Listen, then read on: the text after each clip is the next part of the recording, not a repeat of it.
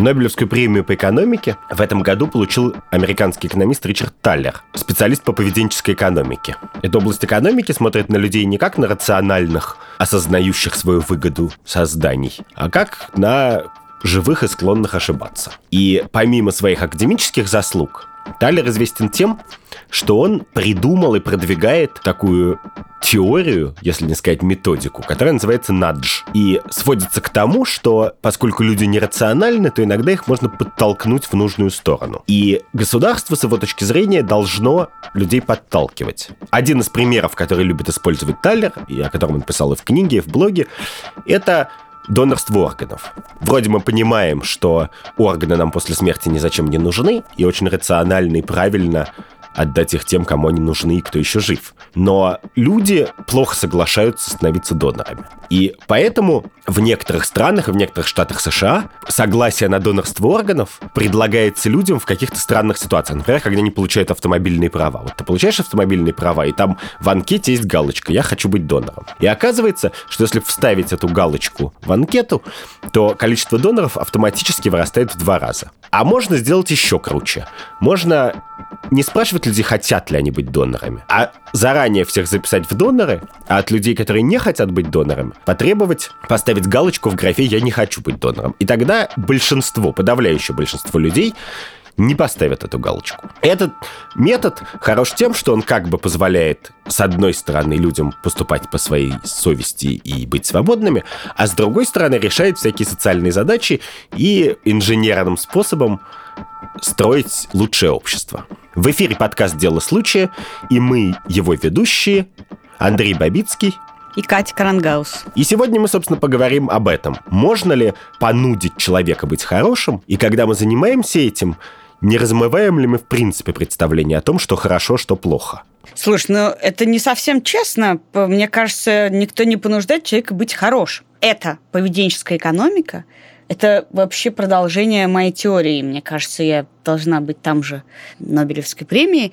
А именно, что если ты хочешь что-то от своей жизни, то понимай, почему ты хочешь так. Ты можешь хотеть быть донором органов или не хотеть быть донором органов, но ты должен принимать это решение осознанно. А если ты ничего не хочешь осознавать, то тобой будут манипулировать. Будут ли это манипулировать государство э, в каких-то целях, которые они считают хорошими или нет, или этим будут манипулировать какие-то другие люди или организации, это уже второй вопрос. Но, в принципе, То есть да, против... есть огромное...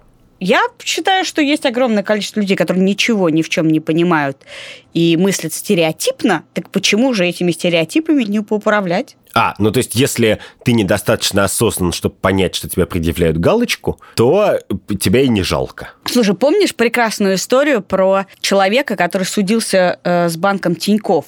И не досудился, а, видимо, получил большой какой-то отступной за то, что он, беря кредит в банке Тиньков, угу. взял, переписал пункты какие-то, согласно которым банк Тиньков каждый день должен был ему денег больше, а не он банку. Да. И сотрудники банка, которые, как и все прочие люди, никогда не смотрят в договора, которые они подписывают сами том числе и от лица банка, и подписали этот договор, и, и этот человек говорил, где мои деньги? Вы подписали, вы должны мне денег. Да, я считаю, что смотри на галочки. А если не смотришь, то да. не обессудь. Но ты же понимаешь, что это некоторое очень большое требование к людям, потому что нет, люди нерациональны. Вот это факт. И факт статистический. Если ты моделируешь систему одним образом, то на выходе у тебя будет одно поведение людей, а если другим, то другое.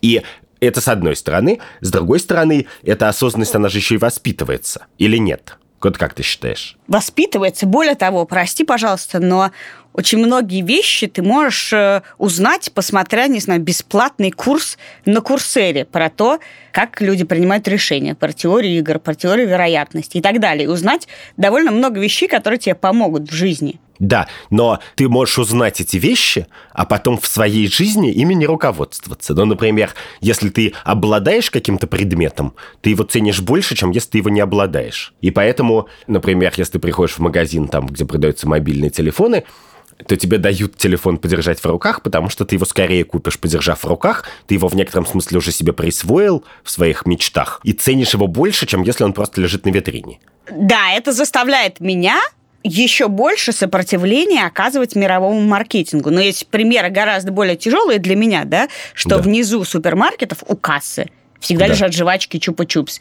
И они лежат на том уровне, чтобы ручки моих маленьких детей коротышей дотягивались да. бы до этих чупа-чупсов, и они пачками э, выкладывали бы их на ленту супермаркета. Да. Но и это учит нас договариваться с детьми, а не каждый раз тратить миллионы на чупа-чупсы и жвачки. Окей, понимаю тебя, но ты все время давишь на то, что ты жутко осознанный человек и даже осознаешь границы своей осознанности. Что когда ты понимаешь, что эту войну ты проиграешь, ты в нее просто не вступаешь. А большинство людей не такие, но, собственно, меня-то интересует вопрос не про конкретного человека. Меня интересует вопрос, когда это становится государственной политикой. Мы это готовы поддержать или не готовы? Потому что я-то, конечно, совершенно не готов. По многим причинам, но главная, конечно, причина состоит в том, что мне кажется, что этот механизм реален и работает, и именно этим мне не нравится, потому что мы как бы говорим, люди иррациональны, и поэтому мы будем всяко подталкивать их в нужную нам сторону, и сможем это делать. Но при этом мы как бы предполагаем, что чиновники и правительства, которые создают эту систему стимулов, они гиперрациональные, и что они хотят добра. То есть мы говорим, вот, пожалуйста, значит, министр экономики, придумай нам стимулы, чтобы мы э, рациональнее распоряжались своими деньгами. Но у министра экономики могут быть совсем другие интересы. Например, у него может быть интерес, чтобы все купили государственные облигации и потом разорились на них. И, соответственно, если мы даем ему этот инструмент, то он этот инструмент использует во зло, например. Или в свою личную выгоду. Или в государственную выгоду, которая не совпадает с моей. И больше всего меня в таких историях пугает, что люди приходят ко мне и говорят, мы знаем, где твое благо и чего ты на самом деле хочешь. Мы это знаем лучше тебя, поскольку ты не вполне рациональный, то мы очень деликатно, без всяких запретов, тебя направим в нужную сторону, но эти люди на самом деле не хотят моего блага. Министр экономики не просыпается по утрам с мыслью, как бы сделать жизнь Андрюши Бабицкого получше. И поэтому идея, вот идея надж, идея мягкого такого патернализма. Это называется либертарианский патернализм, потому что он как бы якобы не нарушает мою свободу. Она мне не нравится, потому что именно потому что я верю в, в то, что этот метод работает, и я считаю, что работающий метод манипуляции нельзя выдавать правительству, что уж правительство из всех должно все честно говорить вслух. Хорошо, но ты же знаешь, что если технология открыта, то ты уже не можешь ее контролировать, как с водородной бомбой. Но ты можешь думать, что ты ее производишь ради каких угодно целей, но если технология есть, значит, она есть, и она может попасть в руки к тем или иным. Ты уже не откатишь назад. Все, она уже есть у министра экономики. Так нет, она уже есть у министра экономики, и супермаркеты уже выставляют жвачки около кассы. Я это все прекрасно понимаю. Более того, я сам занимаюсь стимулированием самого себя, придумываю какие-то бесконечные темы, ставлю будильник на одно и то же время каждый день в надежде, что я перестану просыпать и так далее. Это же тоже некоторый способ обмануть себя, потому что они вполне рациональный. Вот. Но для меня принципиально важный вопрос, кто... То есть супермаркет имеет право на эту технологию, условно говоря, а государство, с моей точки зрения, уже не имеет. И при том, что, с другой стороны, там же есть вещи в рамках этой теории, которые на первый взгляд кажутся очень хорошими. Но, например, теоретики Наджа, они, мне кажется, надж очень хорошее слово, я так собираюсь его произносить. Вот, они говорят, что давайте там все всем рассказывать. То есть у нас будет полная транспарентность, мы вам расскажем, сколько вы платите налогов, что на что идет, потому что транспарентность, прозрачность всего этого, она помогает она, Слушай, она дает вот, верные стимулы. Да, и я, изучая этот вопрос перед нашей записью, нашла гораздо более простые примеры. Понимаешь, ты как-то все пытаешься объяснить сложно, но в том числе Талер описывает э, механику, благодаря которой люди, например, мужчины, начинают попадать в писсуар. Ого. Вместо того, чтобы описывать все вокруг, в Амстердаме человек нарисовал муху невдалеке от стока писсуара. И это сильно улучшило попадаемость в писсуар. В Амстердаме, в аэропорту так стал нет, гораздо он... чище писсуар. Мне кажется, что надо признать, мы иррациональны, но предсказуемы. И когда ты поймешь, что вообще-то тобой много управляют, мы довольно сильно продвинулись в понимании да, политтехнологии за последние там, несколько лет, и благодаря кино, и книжкам, мы стали понимать, что нами вообще-то на каждом шагу управляют не только государство. И когда ты это понимаешь, то тебе проще. Ну, это как с психологией. Да, когда ты понимаешь, как у тебя э, работает посттравматический синдром, а что депрессия это вот такая химия, а не знаю, подростковый кризис это вот так вот работают гормоны, то ну что значит, можно ли это использовать против тебя? Да, можно, зная человеческую психологию, использовать ее против них. Но вообще-то это и нам, гражданам, полезно знать, что нами управляют все, кто только могут. Конечно, мне интересно вот что, что ты все время говоришь какой-то рациональный человек, и что все можно осознать. Но объектом вот этих экспериментов по поведенческой экономике, поскольку люди, которые изучают поведенческую экономику, они работают там в местах вроде Гарварда и Еля, то их подопытными крысами становятся студенты Гарварда и Еля, люди, которые, скорее всего, при том, что я очень высокого мнения о наших с тобой интеллектуальных способностей, точно нас не глупее. И они попадают в эти ловушки все равно раз за разом. Это идея, что я-то осознанный, и я так аки посуху пройду по этим проблемам, она-то и является главным самообманом. Нет, не пройдешь. Тут еще интересно, смотри, не, не только то, что нами можно управлять, да, а что первично? Нас тренируют с самого начала, то есть мы с самого начала марионетки или нет?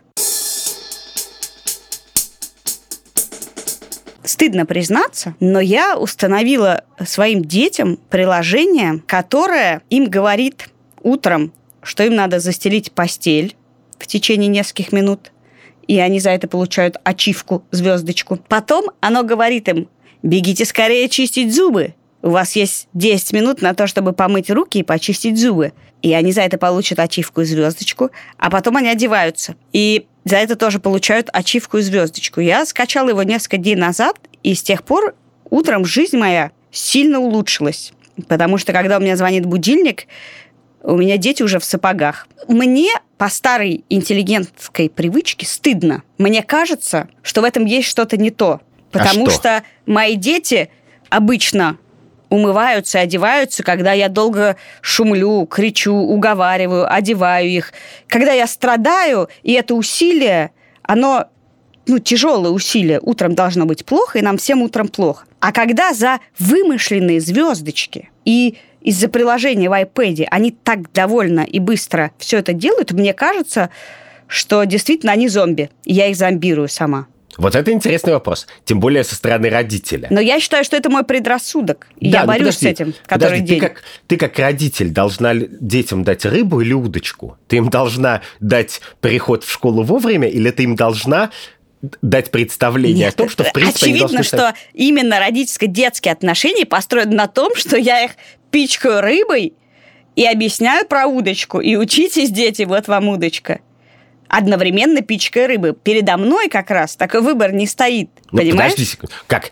Ты, ты, ты хочешь, чтобы в э, 20 лет твой сын Лева был человеком, который осознает, что он должен встать по будильнику, почистить зубы, вовремя прийти, потому что иначе его жизнь будет хуже, или ты хочешь, чтобы он был таким ну, человеком, слушай, вот который ты, просто не задумался ты, об этом ни разу? когда моешь руки, ты в полноте осознаешь, какое количество бактерий находится на каждой поверхности окружающей тебя. Нет, Нет у, у тебя рефлекс. тоже такой рефлекс. Тебе мама говорила, пришел с улицы, помой руки. Это такой же бихевиоризм, да, такое же натаскивание тебя на некоторое количество, в том числе, полезных навыков. Да, подожди. Знаешь, что мне интересно? Бихевиоризм. Это же э, поведенческая экономика возникла в 70-е годы, и, в общем, в Америке. И там же и тогда же была жуткая интеллектуальная дискуссия, она даже уже заканчивалась тогда, по поводу настоящего бихевиоризма, по поводу зоолога э, Биев Скиннера, Скиннера, да. Скиннера, который сажал крысы голубей в сложные аппараты, и в этих аппаратах стимулировал их поведение. Хорошее, плохое, он очень сложно его стимулировал. Иногда он подкреплял каждое правильное действие, иногда наказывал за неправильное, иногда он подкреплял выборочные правильные действия и так далее. Он собственно, понял и описал, как разные режимы стимулирования, значит, подкрепляют разное поведение. И он был идейный человек. Он не просто это писал у крысы голубей, он написал целую книжку, я бы сказал, что антиутопию, но он считал это утопией про мир, в котором детей с детства так... Да, ну, например, бихевиористская аботерапия основанная на таком натаскивании, одна из важных да, э, терапий, помогающих э, людям с аутизмом и детям с аутизмом осваивать социальные навыки. Там есть по-прежнему и будет, наверное, еще больше споров по поводу того, хорошо это или плохо. Но это так, это работает, и многим это помогает. Так нет, я тебе больше скажу, что вообще-то любой человек, который хочет быть успешным, он должен как можно большую часть своей жизни вывести в нерациональное поле. Именно поэтому мы встаем, Нет, принимаем тут я с тобой душ. совсем не конечно, согласна. Конечно, ты чистишь зубы нерациональным образом. И сейчас, это... все, сейчас вся модная философия ну, такая на, популярная психология построена на осознанности, что, вставая под душ, ты должен осознавать каждую капельку, которая капает на тебя. И мне кажется, что ты усвоил Ты должен научиться... Я знаю, что для медитации очень важно научиться, чтобы волосики над твоей губой чувствовали дыхание из твоего носа.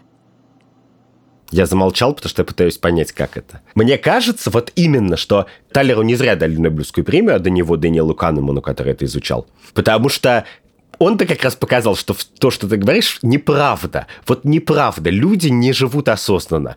И огромная часть нашей жизни вытеснена из осознанного пространства. И уж самое большое, на что ты можешь претендовать, что в каких-то важных вещах, в отношениях с любимыми людьми, в важных карьерных шагах, ты будешь вести себя осознанно. Подожди, но... ну в отношениях секса уже тоже все довольно автоматизировано. Ты можешь э, научиться получать и доставлять удовольствие точно так же с помощью тренировки. Есть э, приложения, которые позволяют тебе доводить до оргазма веселую вагину. Или не очень веселую, но она веселеет. образом. Веселеет по ходу действия. Все навыки более-менее, а те, ну, натренировываются, а те, которые не натренировываются, скоро, ну, как, по крайней мере, делают вид, что их тоже можно натренировать. Но подожди секунду. Мы ушли в навыки, а вещь-то важная, это манипуляция. То есть важно не то, есть ли в данном случае у твоего сына навык чистить зубы, а важно, является ли этот навык или этот привычка, или этот осознанный выбор его выбором и навыком, или является оперантным кондиционированием в лабиринте, э, в, в аппарате Скиннера, точнее, значит, которым ты ловко управляешь. И в тот момент, когда камера Скиннера сломается, iPhone, значит, отключит за неуплату, я не знаю, Wi-Fi,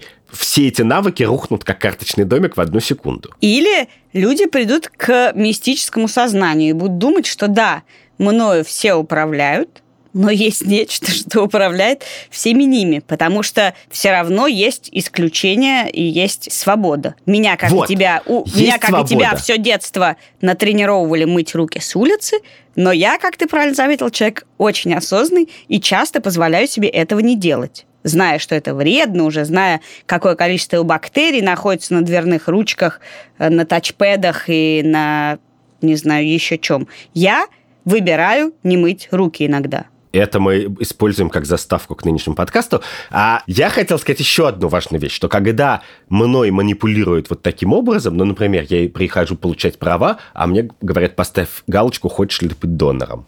Или когда ты встаешь с утра и думаешь, что у тебя сегодня доклад про египетские пирамиды, значит, объекты культурного наследия ЮНЕСКо, и мальчику Вася ты задолжал удар по носу, и у тебя много важных проблем. А тебе подсовывают задачу которую, в принципе, может быть, требовала бы осознанности. Хочу ли я иметь зубы, когда вырасту там? Хочу ли я быть донором органов? В ситуации, которая заведомо предполагает, что ты не можешь ее осознанно решать. Потому что ты сейчас хочешь получить права и уйти. Ты сейчас хочешь уже добежать до Васи и навешать ему. Как бы. У тебя есть много важных проблем. И тебе подсовывают эту штучку, знаешь, как бумажку на подпись невнимательному гендиректору. Вот. И в некотором смысле это не является реализацией твоей свободы. Но чего далеко ходить? Я знаю людей, которые таким образом собирают деньги на благотворительность. В общем, иногда прямо тегая других людей в посте в социальных сетях, где они просят о помощи. Конечно, когда тебя уже тегнули или когда тебе пришло личное письмо на почту, то ну, ты, оказывается, ты это прям очень чувствуешь, когда от тебя хотят пожертвования, что это манипуляция, что тобой манипулируют. Я про это много говорила с Митей Олешковским, который глава фонда «Нужна помощь», и который мастерски овладел поведенческой благотворительностью. Ну, который, мне кажется, собирает... в интервью тебе он прямо говорил, что меня совершенно не волнует, что это манипуляция, потому что я спасаю жизнь в данном случае, и ваши, ваши пять секунд переживаний меня совершенно не волнуют. Да, и в таком вот кейсе благотворительном, даже в этой ситуации, действительно это вызывает двойственные чувства. С одной стороны, безусловно, ну, скажи, хочешь ли ты, чтобы многим людям была оказана помощь на незначительную для тебя сумму? Да, хочешь. Но когда тебя постоянно ставят в такую ситуацию, ты чувствуешь, что тебя лишают свободы. Но для меня это повод научиться чувствовать, чего ты хочешь. Еще и еще раз понять, что ты должен про себя это понимать. Потому что если ты этого про себя не понимаешь, то тебя будут использовать. Да, но в некотором смысле это еще приводит к такому антинаджу, что, условно говоря, если в какой-то области жизни, не обязательно благотворительность, от тебя все время постоянно что-то требуют таким манипулятивным способом, то ты в какой-то момент должен себе выставить порог, ну, типа, что я трачу на благотворительность вот столько, что я хожу на бессмысленные встречи столько часов в неделю, и в тот момент, когда эти минутки истекли, просто говорить, нет, простите, я не могу, я, типа, запретил Все, у меня себе. истек лимит, да. Да, да, у меня истек лимит. И ты в некотором смысле считаешь, что это как бы, это и есть твоя новая осознанность. Ну и последнее, что интересно тут, что вот этот разговор про надж, про то, как мы склоняем людей при помощи внешних обстоятельств поступить так или иначе. У него есть параллельная история в общественно-политической жизни, а именно то, что называется институты. Что люди, особенно чиновники, они хорошие или плохие, не сами по себе, а потому что бывают институты, бывают такие а, а, отношения и такие правила игры, в которых проще и правильнее себя вести хорошо, а бывают такие правила игры, которые позволяют тебе брать взятки или, значит, плохо себя вести. Да, и это важно, потому что, конечно, современные экономисты очень много пишут и говорят о том, что не нравы, а порядки как бы Э, создать благоденствие в государстве. Не бывает хороших наций, состоящих из праведников, и плохих, состоящих из преступников, а бывают просто правила игры, которые соблюдаются и которые так или иначе направляют людей. И это в некотором смысле тоже надж. Какой-нибудь простой пример, это в скандинавских странах, в некоторых, все налоговые выплаты всех людей публичны. Ну как, не то, что публично ты их можешь бегущей строкой на вокзале прочитать, но ты можешь запросить их и прочитать. И там в Норвегии, которая первая ввела эту систему, там один из самых-самых-самых низких уровней коррупции, и широко считается, что это связанные вещи, что когда все не расходы, а доходы опубликованы, то брать взятки становится психологически гораздо труднее входить в коррупционную Слушай, схему. еще проще и прозрачный пример – это история про грузинскую полицию, да, которая была реформирована, по-моему, в 2008 году когда Саакашвили построил стеклянные здания для полиции. И таким образом, психологически сделав э, вот эту тайную подпольную коррупционную жизнь полиции как бы невозможной. Но он помимо этого всех уволил и всех учил заново, но вот эти стеклянные здания стали символом этим. Но тут, слушай, тут же очевидно, и про это мы э, в «Медузе» даже делали видеоролик, да, про налоги российские, что люди не понимают, что сами спонсируют порочные коррупционные российские социальные институты. Мы из, из своей зарплаты, каждый из нас дает довольно большую сумму на то, чтобы все это работало. И эти люди наши наемные рабочие. И это мысль, которую ну, многие гражданские активисты пытаются донести до народа, она так и не дошла. И ты хотела бы, чтобы, конечно, чтобы это все было опубликовано. Конечно. А, а ты хотела бы, чтобы твои Потому доходы... Потому что это, это и на меня накладывает ответственность. Мои доходы, а я, как много раз тебе говорила, живу с ощущением, что все, что со мной происходит, может стать известно в любой момент. Да. Понятно, Но это да. особенность не поведенческой экономики, а да, технологического прогресса. Но, безусловно, я считаю, что хорошо, если ты хочешь быть иррациональным. Скажи, я не хочу в это вникать. Но это будет твой свободный выбор. Ты сначала увидь, во что ты не хочешь вникать, и тогда скажи, нет, это я знать не хочу. Или нет, не буду даже следить за тем, как мной манипулируют, меня все в жизни устраивает. Понимаешь, чтобы люди могли отказаться от понимания устройства мира, в том числе, который им манипулирует, они должны увидеть, как это устроено. Ну, то есть ты в некотором смысле веришь в возможность существования осознанного общества, осознанных рациональных людей? Нет, я... Нет, не надо делать из меня. Не надо. Я, конечно, считаю, что большинство людей идиоты. И будут вести себя иррационально, бессмысленно и, и против собственных интересов. Конечно, я так считаю и буду считать.